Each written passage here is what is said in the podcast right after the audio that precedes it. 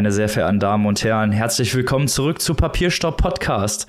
Heute sind wir zurück mit einer Spezialfolge. Heute geht's in die Literaturpreis Extravaganza. Was wir hier mitgebracht haben, erzählen wir euch gleich, weil zuallererst möchte ich natürlich meine liebsten Mitpodcasterinnen hier begrüßen, meine liebsten Mitgesellschafterinnen. Zum einen die Frau aus dem schönen Saarbrücken, die die Glaskugel gepachtet hat. Die liebe Maike. Hallihallo. Und zum anderen die Frau, der es schon ganz hart unter den Fingernägeln brennt, hier gleich mit uns über die ganze Liste zu reden, die liebe Annika aus dem schönen Hannover. Hallo.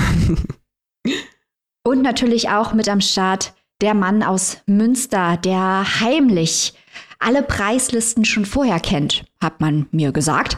Der liebe Robin. Hallihallöchen. Insider-Infos for the win. Aber ihr habt es wahrscheinlich am Titel schon erkannt, heute geht es um den International Booker Prize 2022. Wir haben uns da voll reingestürzt, wollen euch alle Informationen geben, aber bevor wir das tun, bevor wir jetzt voll äh, reinsteigen, möchten wir natürlich noch eine Sache in eigenem Interesse erwähnen. Ganz genau. Und zwar, wir geben euch hier alle Informationen zum International Booker Prize 2022. Aber es gibt eine bestimmte Personengruppe, die internationale Informationen sozusagen von uns zu dieser Thematik schon seit einigen Wochen erhält. Und das ist nämlich unsere Steady Community. Ihr wisst schon, diese Menschen, die sich unserer Community of Steady angeschlossen haben und damit zeigen, dass sie uns auch finanziell unterstützen, damit wir hier jede Woche tolle Shows produzieren können, wie die heutige Sonderfolge. Und dafür gibt es unter anderem Exclusives für diese Community. Da haben wir schon ganz viel immer zum International Booker erzählt. Da haben wir uns schon mal die Long- und die Shortlist angeschaut. Da haben wir Interviews hochgeladen mit beteiligten Personen. Also da war schon richtig Alarm, was den International Booker Prize angeht. Das ist richtig. Ihr seid also besonders gut informiert, auch über die Bücher, auf die wir heute nicht en Detail eingehen können wenn ihr Teil unserer Steady-Community seid. Plus, ihr erfahrt natürlich nicht nur etwas über den International Booker, sondern auch über ganz viele andere Buchpreise, zum Beispiel über den Pulitzer. Und das ist eine hervorragende Überleitung zu unserem Buchclub, der bald stattfinden wird für die Steady Community. Denn dort sprechen wir über ein mit dem Pulitzer-Preis ausgezeichnetes Buch, das im zweiten Halbjahr eine Fortsetzung in deutscher Übersetzung erfahren wird. Ähm, in englischer Sprache ist die Fortsetzung Candy House schon erhältlich. Ihr ahnt es, es geht um Jennifer Egan mit A Visit from the Goon Squad. Zu Deutsch der größere Teil der Welt. Das lesen wir im Buchclub in der Steady Community. Genau, und da sind unsere Mitglieder also ganz exklusiv mit dabei, denn dieses Buch haben wir hier auch noch nicht im Podcast vorgestellt. Wenn ihr also Bock habt, mit uns gemeinsam zu lesen und darüber zu reden, dann schaut auf unsere Steady-Seite, guckt euch unser Angebot an. Wir haben es auch auf der Homepage und in unserer Instagram-Bio verlinkt. Da bieten wir euch verschiedene tolle Pakete. Da könnt ihr dann unter anderem halt Exclusives hören, Mitglied im Buchclub werden und euch erwarten da noch ganz viele andere tolle Sachen. Wir haben so viel spannende, exklusive Exclusives Exclusives vor in den kommenden Wochen. Macht euch auf was gefasst. Werdet jetzt Mitglied, das lohnt sich richtig. Exklusive Exclusives, nur bei uns. Werbung for the win. Also werdet auf jeden Fall jetzt Mitglied. Da kriegt ihr alles zusammen und natürlich von euren liebsten Lieblingspodcastern direkt auf die Ohren. Damit kommen wir jetzt zum Eingemachten, zum Preis, den wir jetzt hier schon angesprochen haben. Ich weiß, ihr seid ganz gespannt darauf. Wir haben es so aufgeteilt, dass wir jetzt erst über die Longlist sprechen. Das heißt, erstmal die Titel, die es nicht auf die Shortlist geschafft haben, dann über die Shortlist-Titel und dann über die Gewinnerin. Und unsere Steady Exclusive-Mitglieder haben schon ein paar mehr Infos bekommen von Hinrich Schmidt-Henkel über Jon Vosses Heptalogie und äh, ein Interview mit Franklin könnt ihr auch schon hören. Der Jurypräsident, denn zum ersten Mal war in diesem Jahr ein Übersetzer Präsident der International Booker Jury, was natürlich etwas Besonderes ist, denn der International Booker Prize, das lieben wir besonders an diesem Preis, zeichnet ja nicht nur den Autor oder die Autorin aus, sondern gleichermaßen, das Preisgeld in Höhe von 50.000 Pfund wird aufgeteilt, gleichermaßen zwischen Autor, Autorin und Übersetzer, Übersetzerin, denn es handelt sich ja um einen internationalen Preis für übersetzte Literatur. Hört also rein in unsere Interviews mit Hinrich Schmidt-Henkel, dem deutschen Übersetzer von Jon Fosse hier aus dem wunderschönen Saarbrücken und natürlich unser Interview mit Jurypräsident, dem fantastischen irischen Übersetzer, zum Beispiel von Virginie Despentes und äh, Vernon Subutex. Frank Wynn. Uhu, yay. Wenn ihr euch da nicht drauf freut, dann wissen wir auch nicht, was bei euch los ist. wir haben für euch 10 der 13 Longlist-Titel hier vorbereitet, also ihr könnt euch auf was gefasst machen. Den ersten stellt die liebe Annika vor und erzähl doch mal, worum es geht, beziehungsweise haben wir da vielleicht schon mal drüber geredet? Fragezeichen.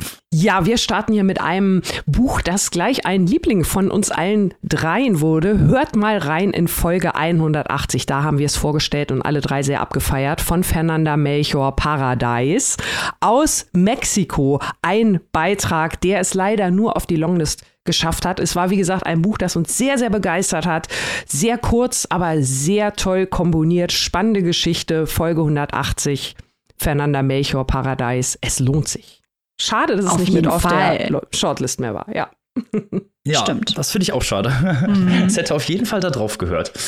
Aber wir haben ja noch ein paar andere Titel und jetzt gehe ich direkt weiter. Äh, Ich habe ein, eine Kurzgeschichtensammlung, eine von drei Kurzgeschichtensammlungen, die insgesamt auf der Longlist standen. Und zwar geht es jetzt um Nach der Sonne von Jonas Eicker, beziehungsweise in der englischen Übersetzung After the Sun. Eika ist noch ein sehr, sehr junger Autor, 1991 in Aarhus geboren, ein dänischer Autor und es, insgesamt sind fünf Erzählungen in diesem Kurzgeschichtenband vereint, die ein internationales Setting haben. Sie spielen in Bukarest äh, oder in Nevada, in Mexiko, also ganz verschiedene Orte, an denen diese Stories hier stattfinden. Wir haben äh, ganz, ganz viele verschiedene Themen auch. Also es gibt eine Geschichte, in der ein älterer Mann einen Sender in der Nähe von Area 51, also in Nevada, findet und selbst zu diesem Sender werden möchte. Also auch ein bisschen surrealistisch hier alles.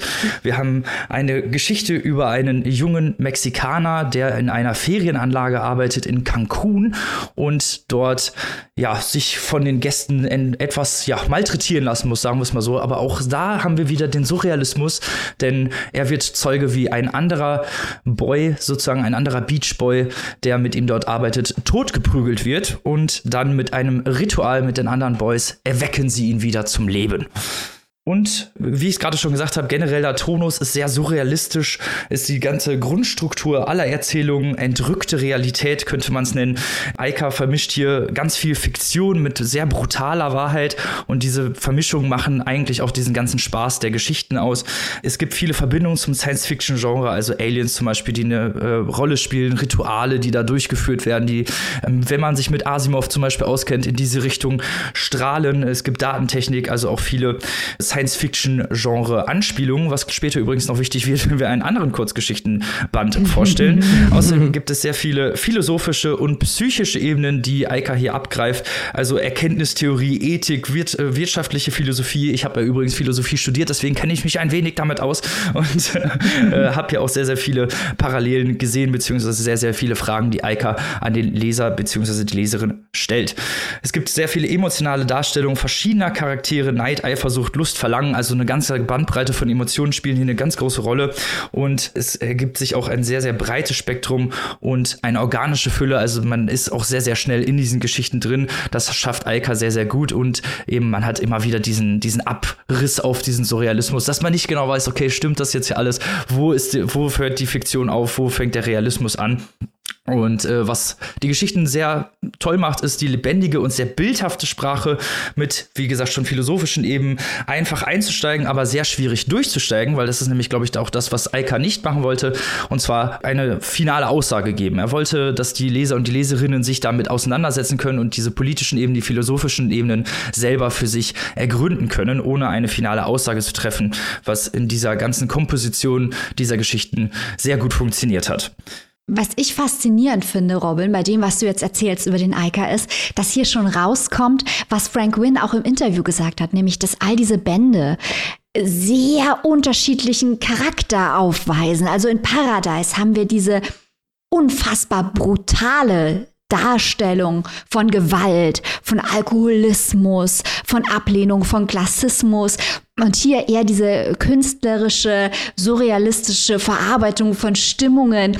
Und das liebe ich wirklich an dieser Liste, die die Jury dieses Jahr ausgesucht hat. Man muss ja auch mal sagen, häufig sind diese Listen, und uns macht es ja auch immer Spaß, über Listen zu sprechen, weil man immer fragt, was fehlt, was ist zu Recht auf der Shortlist dann, was ist zu Recht oder nicht zu Recht der Gewinner dann. Und in diesem Jahr war die Zustimmung zu dem, was ausgesucht wurde, überwältigend und ungewöhnlich groß, weil die Jury es geschafft hat, eine große Bandbreite von Literatur hoher Qualität auszusuchen, die aber inhaltlich und ästhetisch so stark unterschiedlich ist. Und das möchte ich wirklich an dieser Stelle jetzt auch mal hervorheben, weil ich finde, das kann man gleich am Anfang hier sagen, weil mit den ersten drei Büchern, über die wir sprechen, mit Paradise nach der Sonne und dem, was Annika gleich vorstellt, sieht man, dass das Bücher sind, die zwar alle zu Recht auf dieser Liste stehen und eine gewisse ästhetische Qualität haben, aber eigentlich nicht vergleichbar sind. Was gut ist.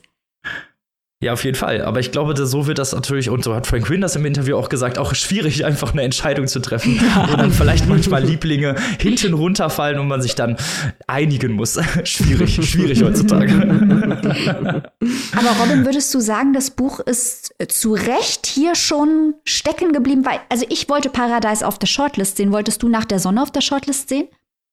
Es ist eine gute Frage. Es ist eine gute Frage. Ich würde aber sagen, für das, was ich gleich noch vorstelle, wenn man die beiden in den Kontrast liest, was auch eine Kurzgeschichtensammlung ist, äh, würde ich sagen, ist er zu Recht auf der Longlist stecken geblieben, aber trotzdem ein fantastisches Buch, was man sich durchlesen sollte. Und das hat Frank Wing ja auch im Interview gesagt, dass eigentlich auf der Longlist schon super viele tolle Titel stecken, die man sich reinziehen sollte. Und das kann ich auch nur für Nach der Sonne so unterschreiben. Nach der Sonne Jonas Eicker. Die englische Übersetzung hat Sherilyn Hellberg gemacht. Die deutsche Übersetzung ist im Hansa Berlin Verlag erschienen, von Ursel Allenstein übersetzt. 160 Seiten hat es, 20 Euro in der Hardcover-Variante und 15,99 Euro als E-Book-Version. So, damit kommen wir zum nächsten Buch. Annika, what, what hast du im Gepäck? what I have in the luggage. ja, was? I think I spider. Genau, what have I denn hier? Mal gucken. Ähm, ich habe jetzt dabei einen von zwei Einträgen aus Südkorea. Und zwar von San Yan Park, Love in the Big City. Das klingt schon so ein bisschen flippig, wie ich finde. Und zumindest das deutsche Cover, das Buch ist nämlich jetzt auch relativ frisch auf Deutsch erschienen. Also quasi eine doppelte Neuerscheinung hier gleich wieder papiersteuesk abgeliefert. Das Cover wirkt auch so ein bisschen flippig und äh, auch der Klappentext, äh, da geht es um junges, queeres Leben. Da geht es um einen jungen Mann, der mit seiner Freundin durch die Clubs zieht und die wird dann so ein bisschen sesshaft und er fängt an, sich Fragen zu stellen. Aber dieses Buch ist tatsächlich noch viel, viel mehr. Also lasst euch davon nicht in die Irre führen. Es ist in allererster Linie eine sehr biografisch angehauchte, wenn man das mal so sagen möchte, autofiktionale Erzählung. Wir haben es ja also mit einem uns gut bekannten Genre gerade im Zusammenhang mit Preislisten zu tun. Also der Protagonist in Love in the Big City hat sehr, sehr viele Parallelen mit dem Autor, sowohl was den Lebenslauf angeht, was auch zum Beispiel das Schwulsein in Seoul in Südkorea angeht. Und das ist auch so das große, umspannende Thema des Buches, das sich grob in drei beziehungsweise vier Teile einteilen lässt. Der letzte ist sehr, sehr kurz, den würde ich vielleicht eher so ein bisschen als Coda bezeichnen. Und diese drei Teile, einer davon ist der bereits eingangs erwähnte, der am Klappentext auch im Fokus steht, wo es darum geht, ja, aufwachsen als junger Mann, als äh, ausgestoßen, also ein bisschen Outcast in einer Gesellschaft, die natürlich Homosexualität nicht so ohne weiteres annimmt, mit seiner Freundin zu sein, seiner BFF, die als sexuell aktive Frau in Südkorea an ähnliche gesellschaftliche Grenzen stößt. Diese beiden stehen also hier im Mittelpunkt. Im zweiten Teil ist der Protagonist schon deutlich älter, gerät in eine Beziehung mit einem Mann und auch eine Beziehung, eine große Liebe, die bilden den Mittelpunkt des dritten Teils. Es geht also, um es mal so zusammenzufassen, fassen, würde ich sagen, sehr viel um queres Leben in Korea aus verschiedenen Blickwinkeln, als Single, als Mensch in einer Beziehung, die vielleicht nicht ganz so gesund ist, als Mensch, der sich unglücklich sehr, sehr, sehr doll verliebt und vielleicht auch nicht so richtig weiß, wie er damit umgehen soll und ein Mensch, der Repressalien erfährt aus dem engsten Familienkreis. Hier ist es nämlich so, dass der Protagonist seine Mutter ist sehr, sehr fundamentalistisch gläubig und das setzt ihm natürlich auch zu. Also da gibt es dann mit seinem Quersein natürlich auch sehr, sehr viele Konfliktpotenziale, so möchte ich es mal nennen. Das ist das grundlegende Thema dieses Romans, der also auch sehr international sehr gelobt wurde. Ich persönlich fand die Schreibe gut. San Yong Park schreibt wirklich toll, das liest sich flott weg, das macht Spaß, damit dabei zu sein. Ich habe aber teilweise mit der Struktur es ja so ein bisschen rumpelt und holpert. Man merkt, dass es doch sehr viel auch für ihn, das ist ja dann immer, wo man sich dann manchmal fragt, wie viel ist jetzt hier noch Schreiben um der Geschichte willen, wie viel ist vielleicht auch Schreiben als Therapiemöglichkeit, auch so ein bisschen Seiten des Autors. Das sind natürlich große ähm, Themen, die da teilweise bewegt werden. Von daher die Techniken, mit denen er arbeitet, die funktionieren teilweise ganz gut, teilweise, ja, wie gesagt, hat es mir an der ein oder anderen Stelle noch so ein bisschen gehakt, aber ich finde diesen Eindruck, den er hier vermittelt in die queere Szene von Seoul, von Korea, gerade wenn man vielleicht denkt, Großstadt, da ist es vielleicht doch noch ein bisschen liberaler als anderswo im Land, aber das betrachtet er hier schon sehr, sehr vielschichtig und ähm, da bin ich doch gespannt, was von diesem ja, vielversprechenden Talent aus Südkorea noch kommt. Finde aber, um da auch die Frage schon mal vorwegzunehmen, dass es da auf der Longlist, äh, das ist eine tolle Auszeichnung für Sanyong Park und ich glaube, wenn, wenn er es nicht auf die Shortlist geschafft hat, das wird er verknusen, da kann ja noch mehr kommen. Ja, also ich muss auch sagen, ich glaube, dass das das einzige Buch ist auf dieser Bookerliste, wo man diskutieren kann, ob es auf diese Liste gehört. Hm. ja. ähm, äh, ja, weil es ist schon, ich glaube, dass der Ansatz des Autors war, ein gesellschaftlich umstrittenes, leider immer noch umstrittenes Thema in Südkorea in eine leichte Story zu verpacken. Das Ganze hat was von einem schwulen Sex in the City. Mhm. Und das ist Absicht, weil er diese Form gewählt hat, diese leicht zugängliche, populäre Form, um äh, dieses Thema an eine breite Öffentlichkeit und auch eine breite Leserschaft zu bringen. Das hat viele offensichtliche Vorteile, hat aber auch viele offensichtliche Nachteile, denn es ist natürlich in der Verarbeitung, genau wie du gesagt hast, Annika, ähm, nicht so anspruchsvoll, dass es dich jetzt anschreit, dass es auf eine Bookerliste gehört. Also mhm. wenn man mhm. sowas mit einem Fosse vergleicht, äh, das ist, ist, ja, das ist äh, wirklich irre, was da dazwischen liegt, wobei man natürlich sagen muss, dass Fosse auch nicht ansatzweise eine so breite Leserschaft finden wird wie dieses Buch. Und wahrscheinlich wollte der Autor ja gerade für sein politisches Anliegen und sein soziales Anliegen eine breite Leserschaft. Mhm. Aber ich muss sagen, das ist Material für einen Costa oder so. Für einen etwas populäreren Preis. Also ich will nicht sagen, dass er es überhaupt nicht verdient hat, auf der Liste zu stehen, aber ich finde, das ist ein Buch, an dem man gut diskutieren kann, was ein Booker-Buch ausmacht und was eben nicht. Und ich finde, das hier ist schon, schon hart an der Grenze. Ja, vor allem, wenn man auch, finde ich, so ein bisschen nochmal diese Übersetzungsschiene mit reinnimmt. Ähm, also ja. da überlege ich dann ja auch, äh, da guckt man dann vielleicht bei diesen Büchern auch nochmal ein bisschen genauer sprachlich hin, auf vielleicht verschiedene sprachliche Kniffe oder Erzähltechniken oder ähnliches oder so. Und äh, da meinte ich halt, da rumpelt es für mich hier an der Stelle so ein bisschen. Also ich finde diese Vielleicht wäre es mit, mit verschiedenen Charakteren als Kurzgeschichtenband oder irgendwie so, wäre es besser gewesen. Da ist so ein bisschen, hat der Autor zu viel gewollt und da sehe ich das genauso wie du, Maike. Das ist wirklich schon eine tolle Auszeichnung hier auf der Longlist und es macht auf jeden Fall Spaß zu lesen, aber das ist dann auch okay so. Ja, Lassen Annika, wo können die Menschen es erwerben? Die können es erwerben, wie gesagt, jetzt auch ganz frisch auf Deutsch. Love in the Big City von Sang Yan Park ist erschienen im Surkamp Verlag, Hardcover 16 Euro, E-Book 13,99 und die Übersetzung natürlich ins Deutsche von Jan Hendrik Dirks und ins Englische und hier auf der Longlist Anton Hör. Kommen wir nun zum nächsten Buch, äh, bei dem ich traurig war, dass es es nicht auf die Shortlist geschafft hat. Gleich mal Spoiler Alert vorneweg. Einfach mal die Bewertung an den Anfang gesetzt, weil, weil ich es kann. So. ähm, wir reden von Phenotypes von Paulo Scott, übersetzt von Daniel Hahn. Ein Buch aus Brasilien, das mich wahnsinnig fasziniert hat. Ich bin eh unglaublich fasziniert von Brasilien. Es geht hier um äh, zwei Brüder, die mixed race sind. Einer hat eine hellere Haut als der andere andere, das ist hier relevant.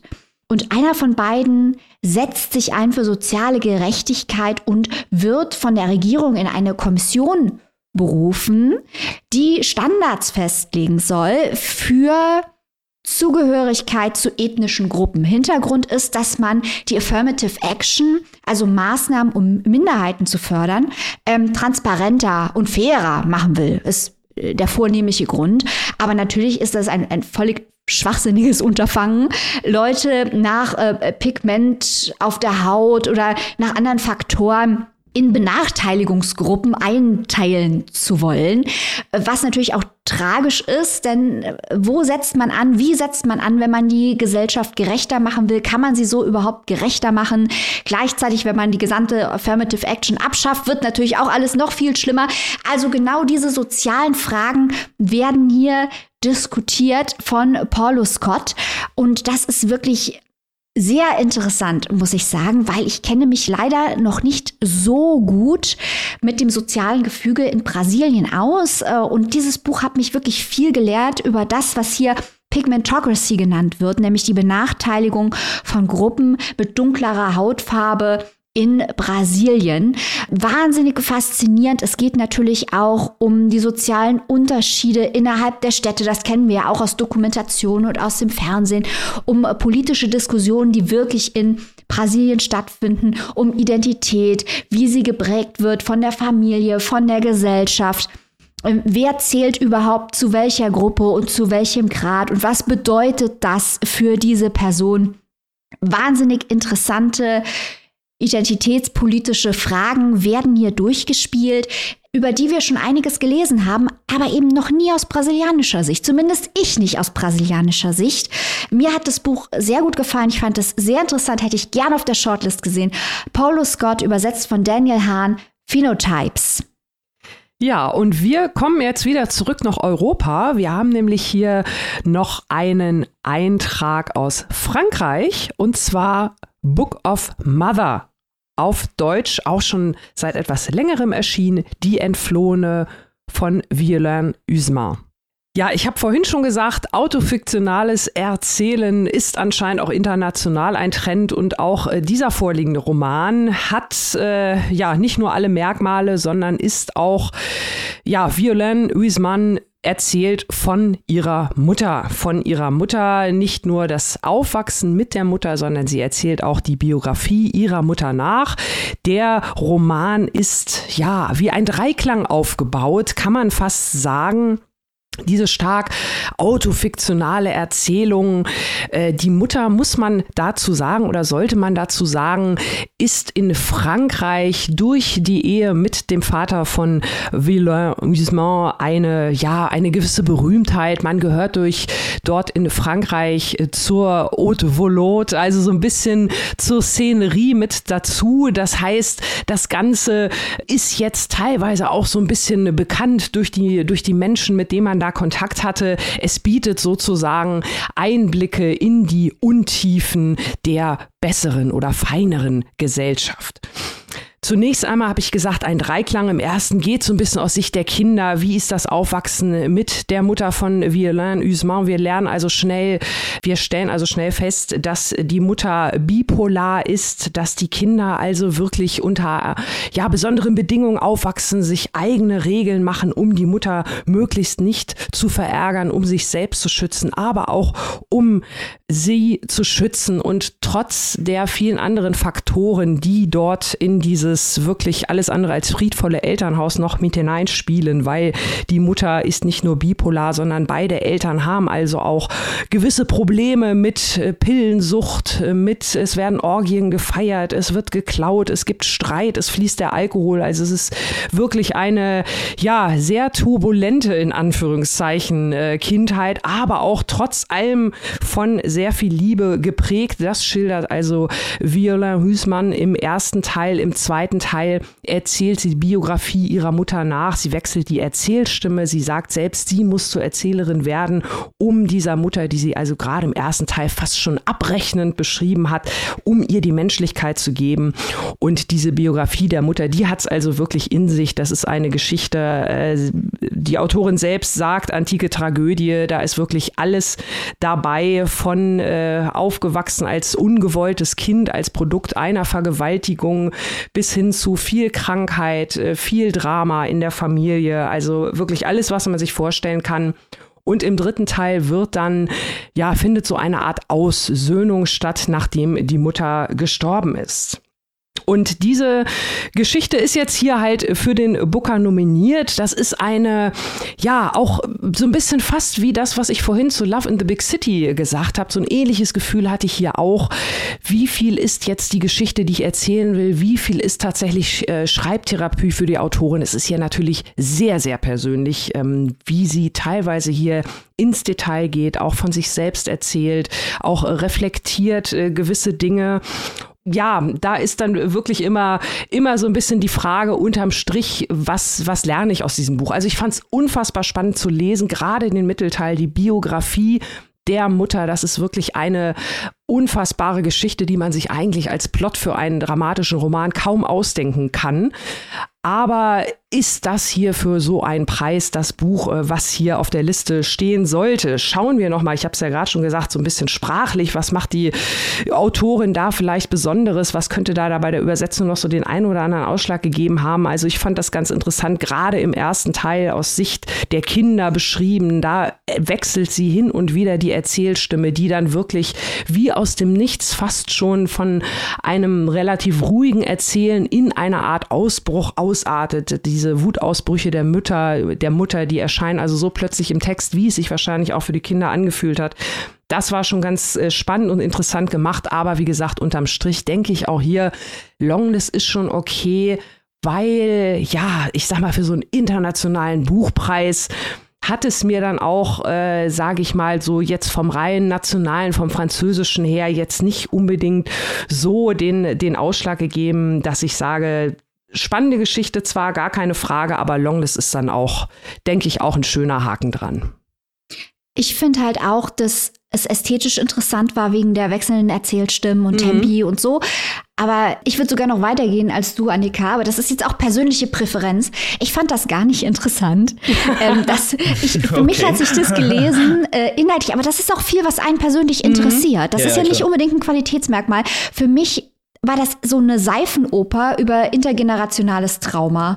Und wahnsinnig viel davon war, die Pariser Oberschicht verhält sich, wie man sich das Klischee von der Pariser Oberschicht vorstellt. Die saufen, die haben Affären und tragen dabei Yves Saint Laurent. Das ist, was in diesem Buch passiert. Und äh, wie gesagt, ich fand die Art und Weise, wie das ästhetisch umgesetzt ist, äh, das fand ich toll. Das hat mich fasziniert. Was da aber erzählt wurde, hat mich eigentlich überhaupt nicht interessiert. Ich denke, genau wie du, Annika, dass es in Frankreich anders ankommt, weil die Leute Denis Huismont, also den mhm. Vater von Violaine Huismont, kennen. Ähm, dann kommt das anders rüber, der irgendwie fünfmal verheiratet war oder viermal oder so. Ich habe nicht genau mitgezählt. Mhm. Ähm, Man und, verliert äh, den Überblick. Ja, ja, also diese Familie, da sind wahnsinnig viele Großintellektuelle dabei, die gerne Orgien feiern. Es ist äh, der Wahnsinn. Ich, ich finde das nicht so, habe mich jetzt nicht so wahnsinnig umgehauen. Und was ich auch noch sagen wollte, ist, dass ich in wahnsinnig vielen Rezensionen Vergleiche gelesen habe mit Edouard Louis oder Didier Eribon. Und das finde ich vollkommen falsch, möchte ich hier mal sagen. Ja, ja, ja, ja, ja, da kann weil, ich dir nur beipflichten. Ja, weil nämlich Eribon und Louis eine politische Agenda haben. Die schreiben zwar auch über sich selbst autofiktional, aber sie möchten dabei über das französische Klassensystem reflektieren. Und das möchte Violaine Wismont nicht. Mhm. Also das, das muss man auch gar nicht äh, möchten.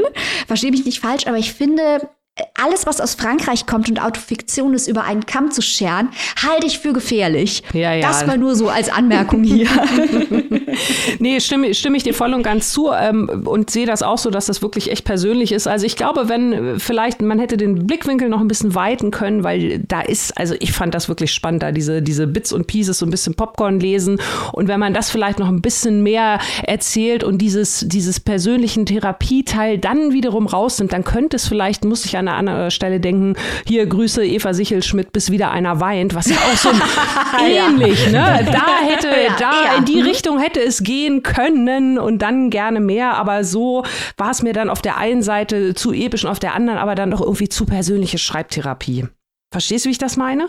Ja, Sichelschmidt ist besser. Das hat mich ja, jetzt vollkommen ja, genau, überzeugt, genau, weil genau. Sichelschmidt auch diese Selbstironie hat, ja. die das Ganze auch zu einem, ja, zu, zu Popcorn lesen im besten Sinne macht. Ja, genau.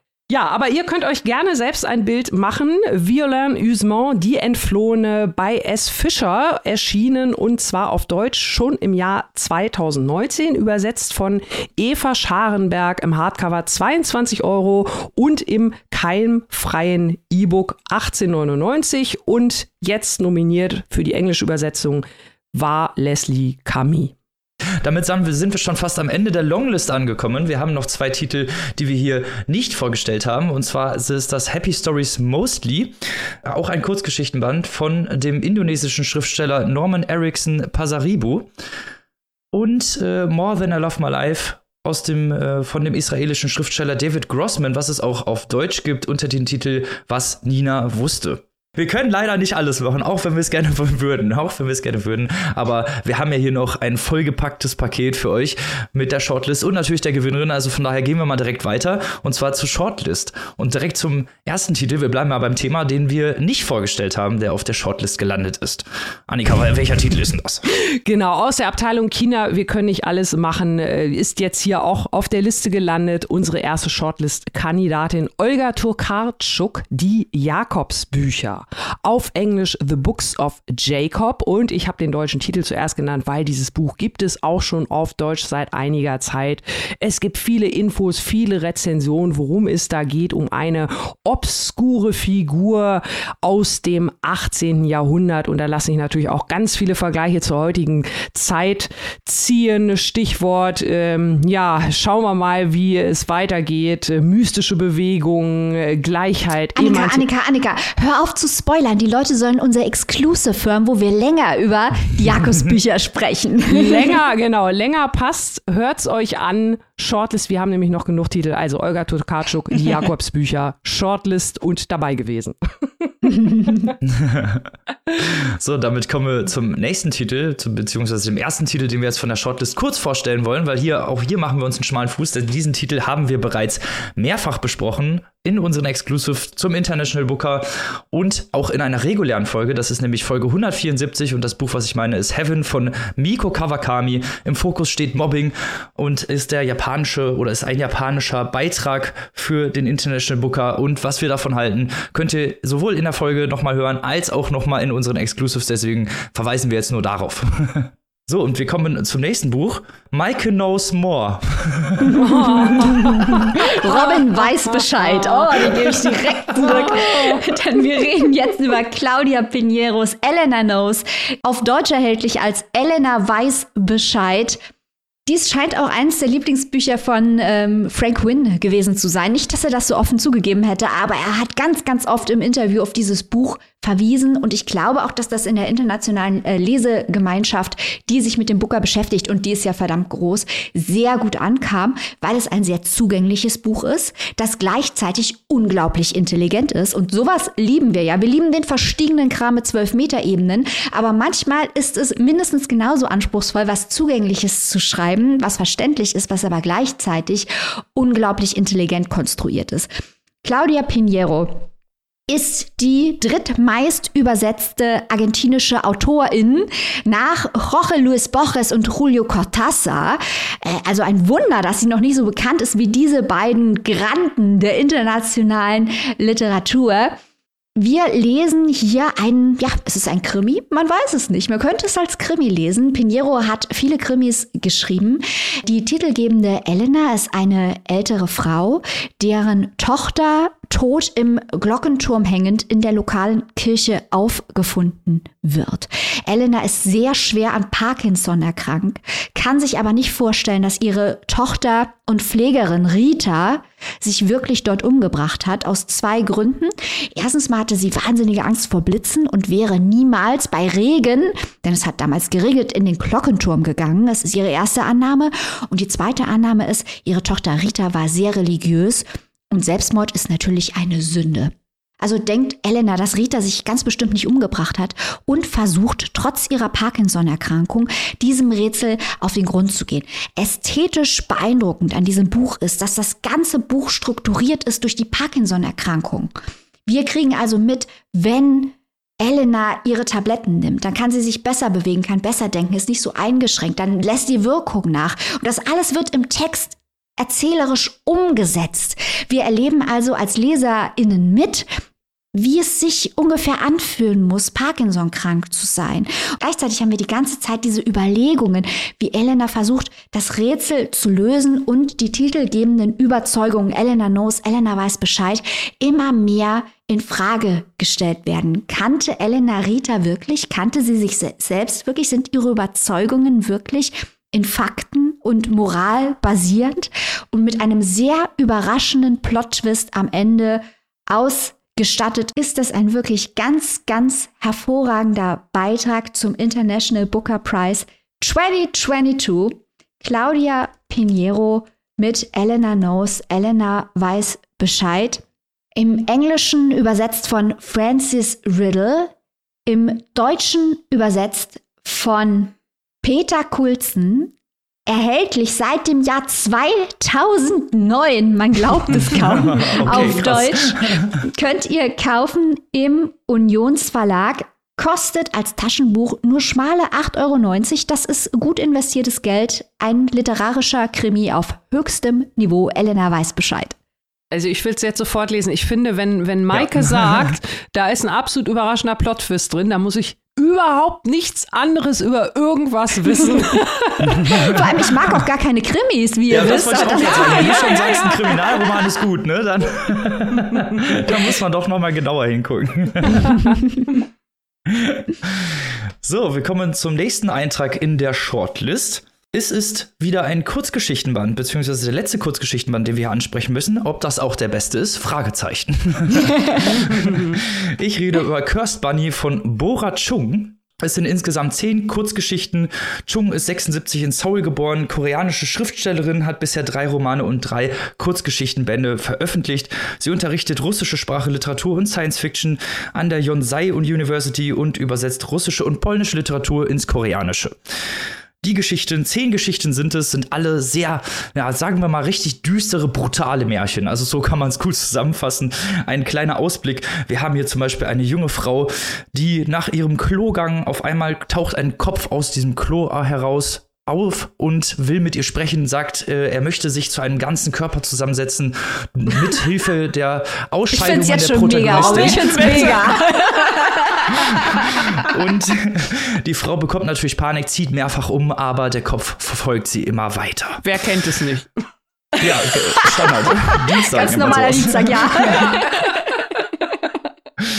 Eine andere Geschichte spricht über eine junge Frau, die nach ihrer Periode sehr, sehr lange weiterblutet, dann zum Arzt geht, die Antibabypille verschrieben bekommt und daraufhin schwanger wird, obwohl sie ja eigentlich die Antibabypille genommen hat und auch kein vorhandenes Sexleben hat. Also man könnte es fast eine unbefleckte Empfängnis nennen. Aber was daraufhin entspinnt, ist ein sehr, ja, ein sehr düsterer Plot, weil die ganze Familie, die Gesellschaft und die Ärzte ihr ständig raten, sie muss auf jeden Fall einen Kindsvater finden, weil sonst werden schlimme Dinge passieren und ich kann euch versprechen, es passieren sehr schlimme Dinge. Ich liebe dieses Robin. Das habe ich, hab ich mir schon gedacht. Das wäre auch richtig was für dich. Eine andere Geschichte spricht über eine verhexte, eine verfluchte Lampe, die immer wieder den Besitzer wechselt und alle Besitzer und Besitzerinnen in den Tod oder den Wahnsinn treibt. Also eine verfluchte Lampe, das ist auch die titelgebende Geschichte Cursed Bunny. Und eine letzte, die ich noch kurz ansprechen muss, weil es wichtig für meine Besprechung ist, ist Goodbye My Love, eine, äh, ein Mann, der verschiedene Androiden besitzt und sie ausprobiert, die ihm Gesellschaft leisten und den Alltag vereinfachten, aber sein Lieblingsmodell, das Modell Nummer 1, ist leider veraltet und gibt langsam den Geist auf und irgendwann rebellieren die Androiden gegen den Mann so wie ich es gerade schon gesagt habe, es sind alles sehr, sehr düstere, ziemlich brutale Märchen. Setting und Themen sind sehr, sehr unterschiedlicher Natur, aber man kann auf jeden Fall sagen, dass Borachung ja ganz häufig auch Gesellschaft Kritik mit eingebracht hat. Das sieht man zum Beispiel an dieser Geschichte mit der jungen Frau, die keinen Kindsvater hat, wo dann wirklich die ganze Gesellschaft kommt und sagt, du musst dir unbedingt einen Kindsvater suchen, sonst passieren ganz schlimme Dinge, was ja auch so ein, ja, so ein Abriss auf die Gesellschaft ist. Generell auch sehr feministische Geschichten, ganz viele feministische Geschichten. Die Themen sind auch teilweise teilweise äh, drehen sich um patriarchale Machtstrukturen.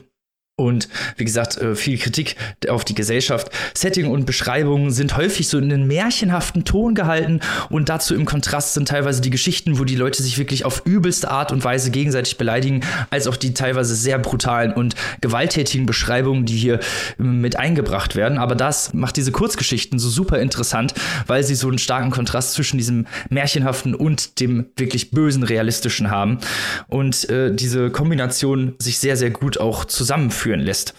Es gibt auch viele Anspielungen und Themen des Science-Fiction-Genres. Das, das hat äh, Bora Chung mit ähm, Jonas Eika gemeinsam. Da geht es zum Beispiel, wie gesagt, schon um Androiden oder Bestien oder Technik, die hier immer wieder eingebracht äh, werden. Aber zum Unterschied zur Eika-Story, wo ich ja gesagt habe, das hätte durchaus auf der, also das durfte durchaus auf der Longlist bleiben, hat Bora Chung hier viel, viel mehr Ausarbeitung der gesellschaftlichen Darstellung und der Probleme und wodurch diese Verschleierung, durch das, diese märchenhafte Ästhetik viel, viel deutlicher hervorkommt vorkommt. Also das ist wirklich was, das ist so krass. Dieses Buch ist, äh, diese Geschichten sind so krass, das hämmert richtig in den Kopf rein und genau deswegen macht es so viel Spaß, die zu lesen. Äh, sie sind nicht ganz so stark philosophisch angelegt, wie Eika das gemacht hat, dafür häufiger viel spannender und in den Bann ziehender. Also diese ganzen Themen und auch diese ganzen Settings, die Borat Chung aufbaut, die sind so dermaßen einnehmend und auch so dermaßen dicht gestaltet, dass man hier eigentlich gar nicht drum rumkommt, als sich da voll drauf einzulassen. Und das Allergeilste ist, dass sie fast alle ein sehr sehr, sehr unvorhersehbares, unglaublich brutales Ende haben mit direkten Verweisen auf die kritischen Themenkomplexe. Es hat mich so ein bisschen an Hans Christian Andersen Märchen erinnert, die auch so ein bisschen eigentlich als Warnung eigentlich gelten für junge Menschen, so solche bestimmten Dinge nicht zu machen. Und so gestaltet Bora äh, im Stil auch ihre Geschichten, aber da ist am Ende nicht die Kritik oder nicht eine Warnung, sondern eigentlich ist dieses Ende, das als Warnung gesehen werden könnte, eigentlich erst die Kritik. Also das ist eigentlich das Spannende, dass sie hier so ein bisschen immer auch mit den Erwartungen der Leser und der Leserinnen spielt. Es ist ein ziemlich schmaler Grad zwischen diesen wirklich heftigen Übertreibungen und äh, der emotionalen und realistischen Nähe, aber sie hat das sehr, sehr gut getroffen. Ich finde, diese Geschichten sind unglaublich gut ausbalanciert und man hat hier immer, also man hat hier so ein richtig großes Potpourri aus Gewalt, äh, Realismus und natürlich dieser düsteren Märchenatmosphäre. Also ich muss sagen, das ist für mich persönlich, hätte das auch gewinnen können, das Buch. Das hört sich es so klingt, geil an. Ja, ist so geil. Und es hatte so viele Fans, so viele Fans, dieses Buch. Äh, und das ist ja ungewöhnlich, weil Robin, du trittst hier ja immer ein für Kurzgeschichten, die Qualität von Kurzgeschichten. Du bist ja, ja nicht umsonst ein Kurzgeschichten-Experte, aber im Ganzen wissen wir ja, dass sich Kurzgeschichten sehr viel schlechter verkaufen als Romane. Deswegen finde ich es umso ungewöhnlicher, dass bei der internationalen Lesegemeinde, die den Booker diskutiert, dieser Kurzgeschichtenband von Anfang an ganz, ganz hoch im Rennen stand, weil mhm. alle Leute diese abstrusen Plots und worauf sie hingewiesen haben in der realen Welt auf so innovative Art und Weise absolut abgefeiert haben. Vor absolut. allem diese Geschichte mit dem Kopf, ne? Die war halt Hammer. Das ist wirklich absoluter Wahnsinn und auch immer mal wieder so, dass die koreanische Gesellschaft auch kritisiert wird oder die Gesellschaft generell, aber da steht auch häufig Korea im Vordergrund. Das fand ich auch sehr schön gemacht und auch so ein bisschen Folklore. Also man hat manchmal so das Gefühl, dass diese Märchen sich auch ein bisschen mit Folklore zusammenmischen. Das fand ich total geil. Also ich bin absolut begeistert. Absolut begeistert. Ja, vielleicht ist das auch wirklich wieder echt wahrscheinlich dann so ein Buch zur richtigen Zeit am richtigen Ort, weil vielleicht dürstet der Menschheit ja auch wirklich nach je grotesker, desto besser, weil man, man, kann sich ja, man kann sich ja heutzutage schon viel, viel, viel mehr vorstellen als noch vor zwei oder drei Jahren. Und da müssen natürlich auch die Geschichten dürfen, die noch mal heftiger werden. Aber ich finde wirklich, es klingt so geil. Und wenn auch da wieder jeder am Ende noch vielleicht so einen mehr oder weniger kleinen Plot-Twist hat, oh, will ich sofort haben. so ja, geil. Kann ich, also ich, ich wette, euch hätte das richtig gut gefallen. Also da hätten wir Stunden drüber reden können. Aber ich schließe jetzt hier mal ab, äh, empfehle euch das, weil es gibt das bisher nur in der englischen Übersetzung, also noch in keiner deutschen Übersetzung. Ich bin mir aber ziemlich sicher, dass gerade durch diese Shortlist-Nominierung bestimmt ein oder zwei Verlage darauf aufmerksam geworden wären. Also ich kann es nur empfehlen, liebe Verlage, guckt da mal genau hin und, und macht das mal, dass es hier eine schöne Übersetzung gibt. Ich würde es doch mal lesen und ich würde es auch noch mal vorstellen. Ich, ich finde, wir sollten hier an dieser Stelle noch mal anmerken, liebe Zuhörerinnen und Zuhörer, wenn ihr aufmerksam zugehört habt, dann habt ihr mitbekommen, dass es dieses Buch noch nicht auf Deutsch gibt und Robin es aber trotzdem gelesen hat. Und ihr wisst, Robin liest normalerweise nicht viel auf Englisch und äh, von daher traut euch ran an dieses Buch. Ja, auf jeden Fall. Also es ist super gut verständlich. Ich musste nur ein paar kleine Sachen nachübersetzen. Also Von daher, man versteht das auch sehr gut. Also es ist jetzt keine mega unzugängliche Sprache oder so. Wobei man jetzt mal ehrlicherweise sagen muss, äh, Robin kann sehr gut Englisch, er ist ja. nur sehr faul. ja, genau. Englisch lese faul. Ja. ja, ja, ja, also sonst nicht, sonst würden wir hier dieses Pensum gar nicht weggeschafft ja. kriegen. Aber Englisch lese faul ist ja manchmal ein bisschen. Also von daher stell dein Licht bitte nicht unter den Scheffel, Robin, dein Englisch ist super. Ja. zum Glück, zum Glück. Wir kommen äh, zum nächsten Buch beziehungsweise zum nächsten Roman. ein, ein sehr lang angelegter Roman, eine Serie könnte man es nennen. Und wir hatten ja schon mit dem Übersetzer Hinrich Schmidt-Henkel gesprochen. Ja, wir reden jetzt über Jon Fosses Heptalogie. Maike weiß mehr. Ja, also ich würde jetzt gerne eine Schweigeminute machen, wenn das nicht bedeuten würde, dass alle diesen Podcast ausschalten. Das gilt es zu verhindern, deswegen rede ich einfach weiter. Aber das hier war mein Sieger der Herzen. Und auch hier möchte ich nochmal wiederholen, was äh, Frank Wynne gesagt hat und was auch wir eben schon besprochen haben. Äh, dass ich dieses Buch so liebe, sagt wahrscheinlich genauso viel über mich wie über dieses Buch. Schauen wir jetzt gleich mal, was ich damit meine. ähm, A New Name Septology 627 heißt das geschortlistete Buch, für das mein Herz schlug. Es wird also auf Deutsch, möchte ich jetzt mal annehmen, ein neuer Name Heptalogie 6 bis 7 heißen. ähm, Hinrich Schmidt-Henkel, ihr wisst es aus dem Interview, sitzt gerade in Rom und übersetzt genau dieses Buch. Er hat auch die ersten beiden Bände der Heptalogie schon übersetzt. Könnt ihr kaufen. Ich ist ein anderer und der andere Name heißen diese beiden Bände. Ich kann sie euch nur ganz, ganz, ganz dringend empfehlen. Worum geht es hier? Es geht um einen älteren norwegischen Maler, der am Meer sitzt und nachdenkt. Und das ist eigentlich der ganze Plot. Und trotzdem ist dieses Buch fantastisch. Denn es geht um die ganz, ganz großen Themen des Lebens. Was ist der Sinn des Lebens? Es geht um Transzendenz. Das ist wohl das allerwichtigste Thema dieses Buches. Es gibt ganz viele Rückblenden in das Leben des Malers. Es gibt ganz viele philosophische und religiöse Motive. Es ist wirklich unglaublich. Und da wir heute so viele Bücher hintereinander vorstellen, werde ich mich jetzt beherrschen, so wie ich das Robin und Annika versprochen habe und dieses Buch eben nicht komplett vorstellt. Denn das könnt ihr ja im Exclusive mit Hinrich Schmidt-Henkel hören. Da besprechen Hinrich Schmidt-Henkel und ich die gesamte Heptalogie von Jon Fosse. Ich kann es wirklich nur empfehlen. Dieses Buch ist etwas ganz, ganz Besonderes. Ich habe etwas in diesem Ton noch nie gelesen. Das zieht einen richtig rein. Das hat eine richtig äh, meditative Stimmung. Also vielleicht kennt ihr das Dschungelbuch, da ist doch diese eine Szene, wo die Schlange K im Baum hängt und hat dann so Kreise in den Augen. Das war ich, als ich den Jon Fosse gelesen habe. Geiler Vergleich. Also ich, wirklich ein ganz fantastisches Buch. Jon Fosse auch nicht zum ersten Mal für große Preise nominiert. Äh, Jon Fosse auch ein Nobelpreiskandidat, was ich ihm mal sehr, sehr gönnen würde.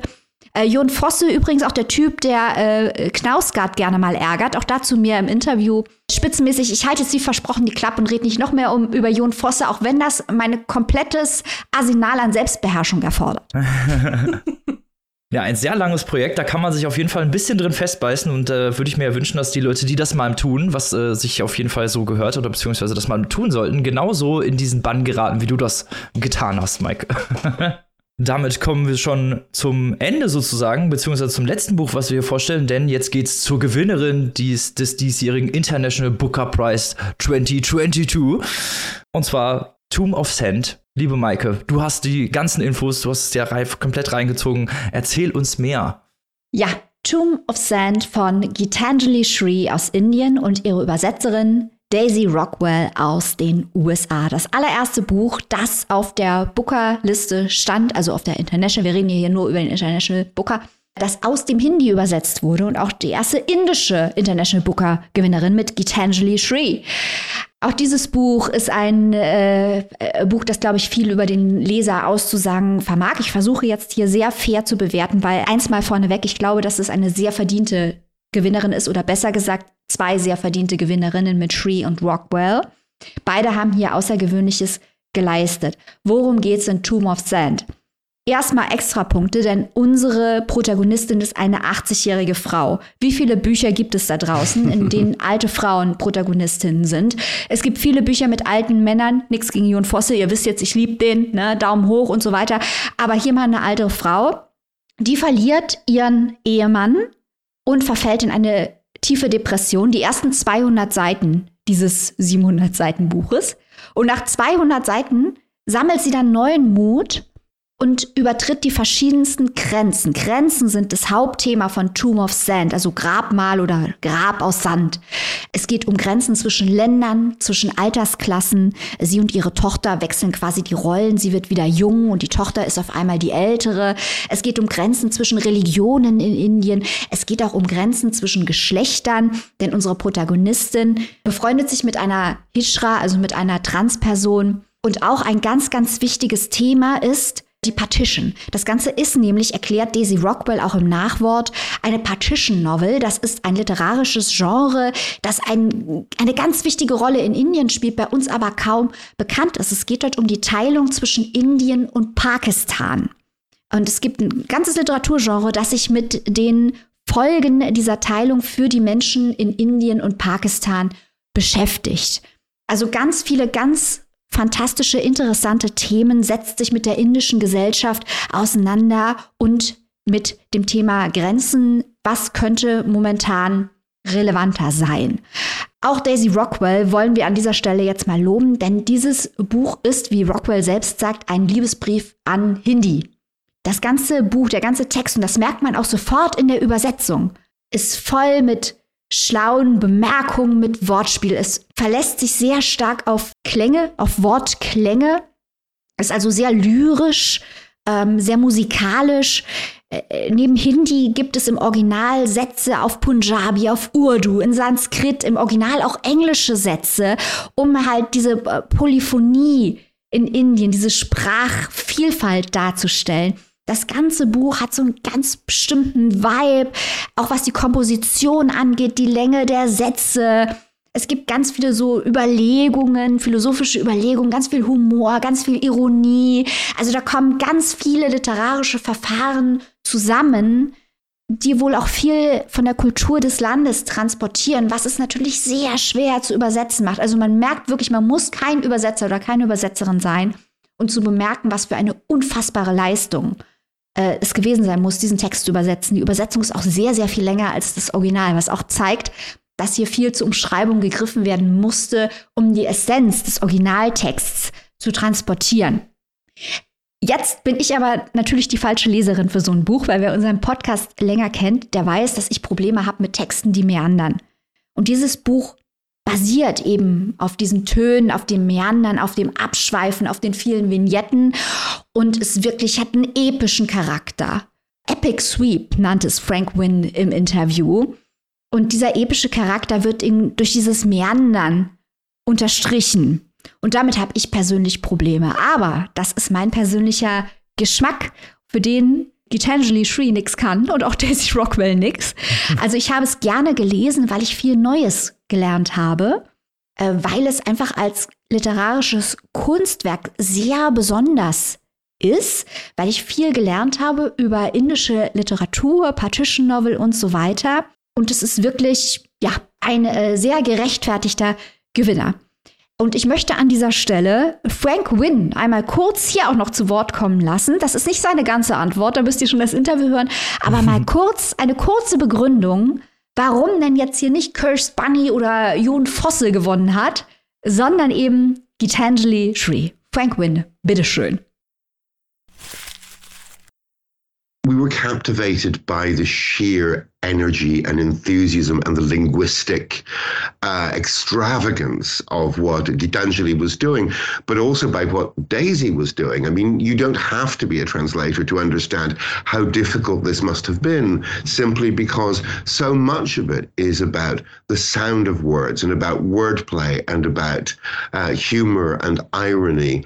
And all of these are the things that whether or not you're a translator, you realize, you know, Google Translate does not do these things. It can't tell a joke. It doesn't understand compassion. It doesn't understand irony.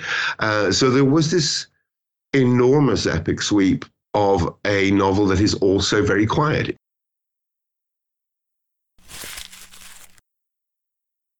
Hört auf jeden Fall das Interview mit Frank Wynn. Ab jetzt auch verfügbar übrigens. Genau, genau. Service am Kunden.